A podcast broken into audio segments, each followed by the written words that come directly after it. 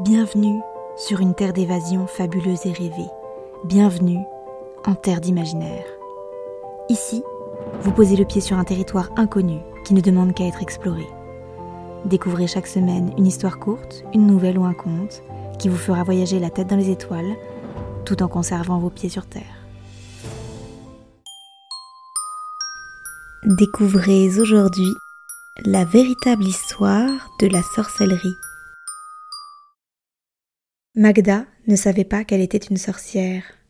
Adoptée à l'âge de ses deux ans, elle n'avait jamais connu ses parents.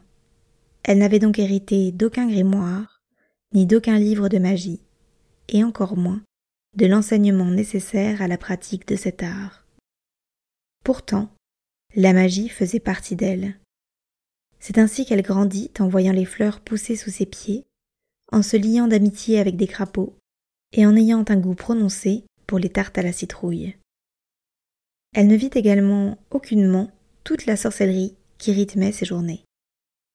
Magda n'avait en aucun cas conscience que ces murmures colériques pouvaient provoquer des torrents de pluie sur la tête de ses ennemis, que les garçons qui l'embêtaient se voyaient couverts de furoncles quelques heures plus tard, et que la cuillère de son thé tournait toute seule dans son verre pour y mélanger les herbes.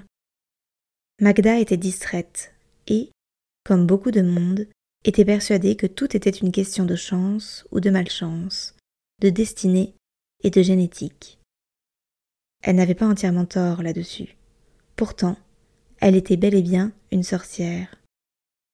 Ainsi, nous n'avons pas toujours connaissance de la magie qui se trouve en nous, ce n'est pas pour autant qu'elle n'existe pas.